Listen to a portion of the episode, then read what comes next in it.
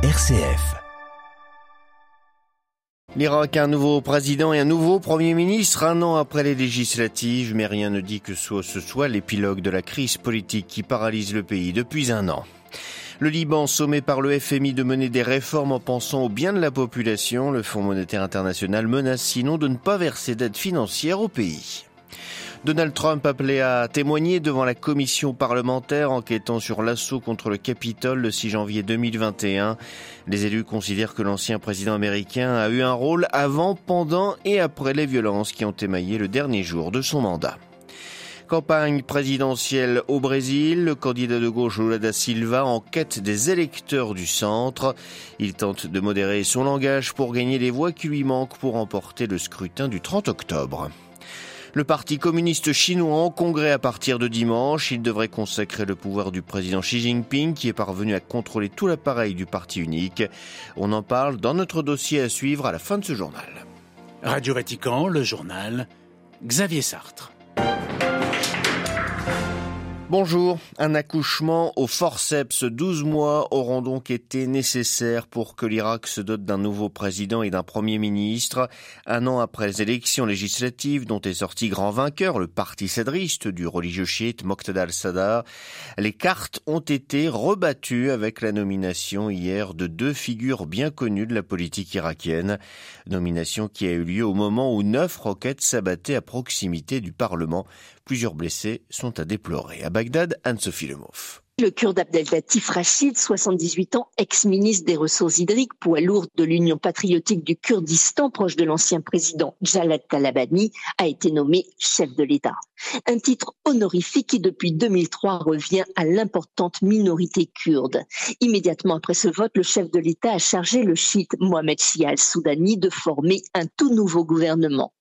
Ministre des droits humains, puis ministre du Travail et des Affaires sociales, Al-Soudani est le candidat des factions pro-Iran du cadre de coordination mené par l'ex-premier ministre Nouri al-Maliki, grand rival de Moqtada al-Sadr, Moqtada al-Sadr gagnant des élections législatives de 2021.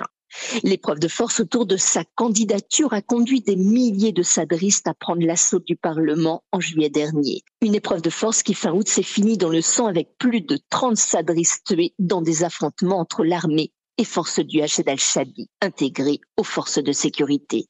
Compromis politique ou nouvelle escalade de violence entre sadristes et pro-al-Maliki, les Irakiens restent dans l'expectative. À Bagdad, Anne-Sophie Lemov pour Radio Vatican. 15 ans que les 14 factions palestiniennes étaient divisées ne parvenaient pas à s'entendre. Eh bien, hier, à Alger, elles ont signé un accord appelé la Déclaration d'Alger. Ce texte prévoit d'ici un an des élections pour la présidence et pour le Conseil législatif palestinien. Ces scrutins auraient dû avoir lieu il y a un an. Les Libanais sont prévenus, s'ils ne mènent pas de profondes réformes, ils ne pourront pas bénéficier de l'aide du FMI. C'est l'avertissement lancé hier par la directrice du Fonds monétaire international. Pour Kristalina Georgieva, son institution a besoin d'un engagement clair au niveau politique en faveur de la stabilité du Liban.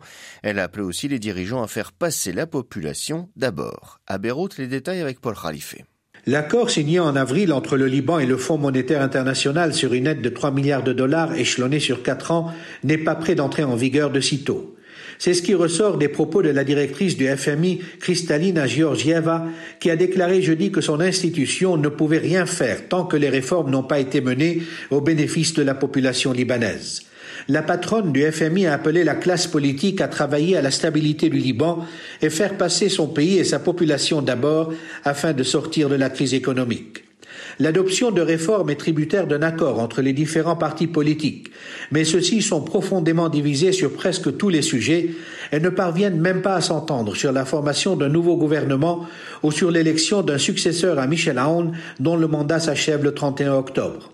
Ce jeudi, une séance parlementaire consacrée à l'élection présidentielle a été ajournée faute de quorum.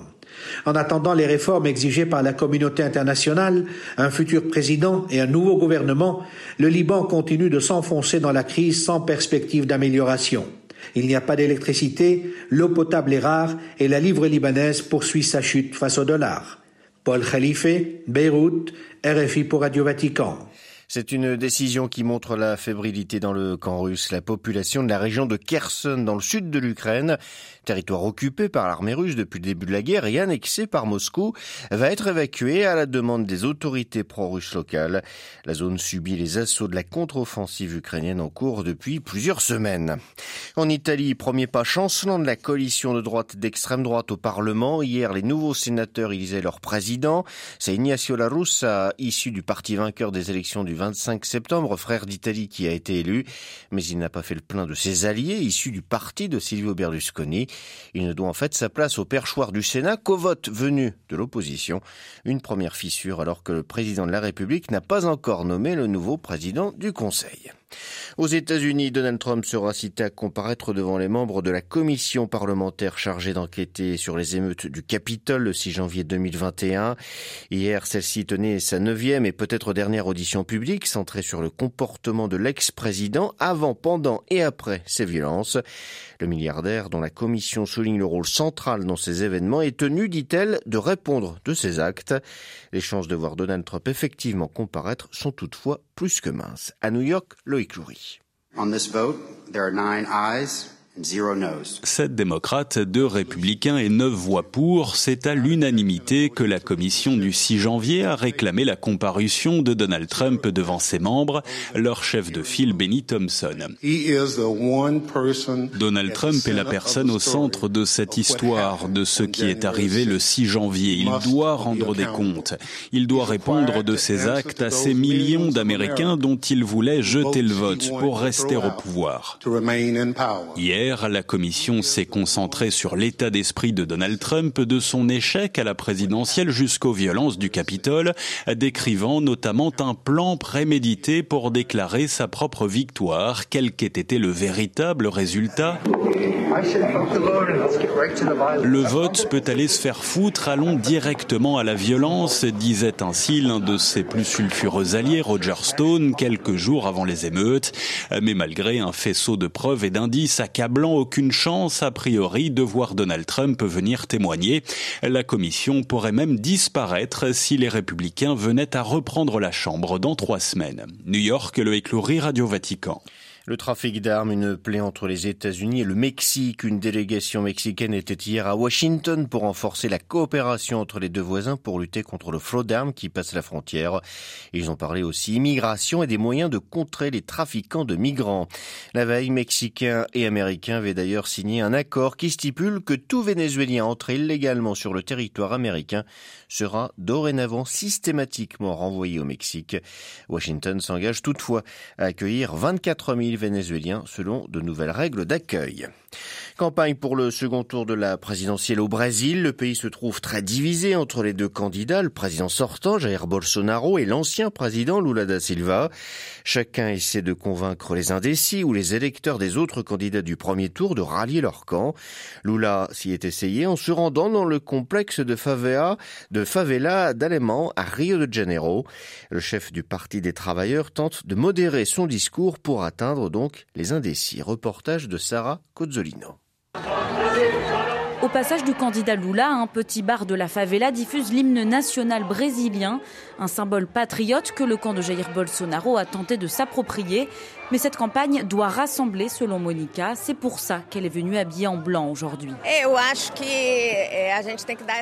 Je pense qu'il faut montrer le visage d'une campagne plurielle, ce front démocratique que Lula a réussi à mobiliser. C'est important que ce soit compris de cette façon. Juliana, habitante de la favela de la Cité de Dieu, n'est pas vraiment de cet avis. Je trouve ça dommage. Le rouge a toujours été la couleur des centrales syndicales du Parti des travailleurs. Ça me fait de la peine de devoir se restreindre pour une élection si historique.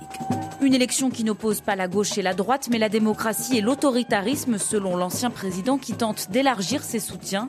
Anna rappelle qu'il faut se concentrer sur les 30 millions d'abstentionnistes. L'élection n'est pas gagnée. Je pense que chaque vote compte. La campagne de Bolsonaro est très agressive, donc c'est une dispute jusqu'au dernier jour. Une dispute pour convaincre notamment les classes populaires. Ce vendredi, Jair Bolsonaro sera dans la banlieue pauvre de Rio de Janeiro aux côtés du gouverneur. Rio de Janeiro, Sarah Cozzolino pour Radio Vatican.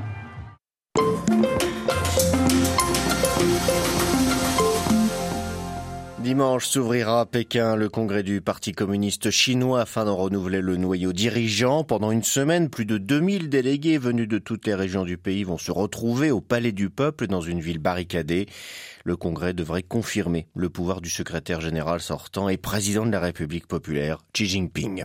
Au pouvoir depuis 2012, il sera, sauf coup de théâtre, reconduit jusqu'en 2027, devenant ainsi le dirigeant le plus puissant depuis le fondateur du régime, Mao Tse-tung. Il y a cinq ans, le président chinois avait promis que son pays allait s'ouvrir davantage. Mais la Chine a connu une dynamique opposée, la crise du Covid, puis le ralentissement économique semble en effet avoir replié le pays sur lui-même alors que la mainmise de Xi Jinping, elle, n'a cessé de s'accentuer. Besoin de liberté, de dignité, de réforme, proclamait une banderole déployée à Pékin hier, signe d'une impatience grandissante des Chinois. Comment Xi Jinping a-t-il renforcé son pouvoir? Éclairage de Valérie Niquet, spécialiste de la Chine à la Fondation pour la recherche stratégique à Paris. Il a été nommé euh, la première fois en 2012 pour, entre guillemets, euh, stabiliser euh, le Parti communiste. L'objectif principal du parti étant de se maintenir au pouvoir. Et c'est un parti qui, effectivement, en raison de la très grande ouverture économique, d'une sorte de libéralisation et un système de légal très affaibli, est très corrompu. C'est une corruption institutionnelle puisque le parti accorde l'essentiel des autorisations pour tout ce qui fonctionne dans le pays et que c'est un la porte ouverte à des phénomènes massifs de corruption. Et donc euh, Xi Jinping a décidé de reprendre en main le parti en luttant contre la corruption, en, refermant également tout ce qui pouvait apparaître comme une euh, ouverture idéologique ou une forme de libéralisation larvée sur le modèle des démocraties occidentales. Euh, son repoussoir, c'est l'effondrement de l'URSS. Il a très vite déclaré que si l'URSS s'était effondré, c'est que personne n'a été là pour défendre véritablement le Parti communiste. Et donc, il a remis tout ça en cause. Et notamment au travers d'une lutte contre la corruption qui a une certaine popularité en Chine, puisque la corruption est massivement euh, répandue. Donc, ça a créé une atmosphère de terreur, parce que tout simplement, on peut être arrêté. Certains ont été condamnés à mort, euh, beaucoup de suicides. Et donc, ça a été un des moyens par lesquels il a réussi à reprendre en main, notamment la hiérarchie militaire, euh, également les services de sécurité. Ce congrès du Parti communiste euh, va être l'occasion de, renouveler le, bureau politique. Les sept membres du comité politique, c'est vraiment le cœur du pouvoir. Est-ce que vous pouvez nous rappeler un peu quel est son rôle? Eh bien, c'est le sommet euh, du Parti communiste. C'est là que les choses, euh, les décisions se prennent. Alors, la différence sous Xi Jinping, c'est que avec ses prédécesseurs et après la disparition de Mao, la fin de la révolution culturelle, à la fin des années 70, l'arrivée de Deng Xiaoping, il y a eu une forme de collégialité qui a été mise en place où en fait le secrétaire général était obligé de tenir compte du poids, du rôle des factions, euh, des membres du comité permanent euh, du bureau politique du Parti communiste. Là, on verra. La question est de savoir, euh, normalement, il devrait y avoir trois membres qui devraient être remplacés en raison des... Il y a des questions d'âge. Donc, on verra si, par exemple, le Premier ministre Li Keqiang, qui a une position, semble-t-il, plus favorable à ce que ce qu'était la Chine avant l'arrivée au pouvoir de Xi Jinping, notamment d'un point de vue économique, arrivera à placer des gens qui sont censés être proche de lui.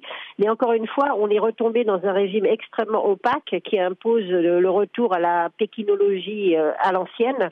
Et euh, même si euh, Xi Jinping s'entoure de gens qui en apparence lui doivent tout, ça ne signifie pas qu'il n'y a pas d'opposition sourde euh, qui pourrait s'exprimer euh, au sein du parti et même dans la population. Et justement, euh, les contre-pouvoirs, s'ils existent en Chine, même si la société, vous l'avez dit, est très opaque, où sont-ils? Les contre-pouvoirs existent quand même dans une société civile qui, même si elle est très très contrôlée, a plus de moyens de contact et d'information que ça n'était le cas sous Mao.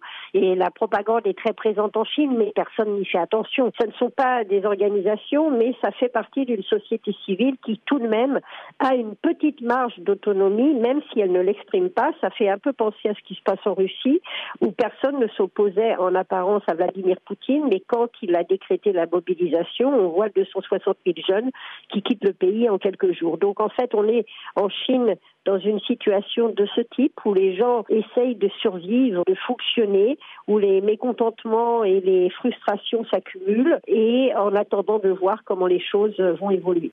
Interrogé par Olivier Bonnel Valérini qui était ce matin l'invité de Radio Vatican.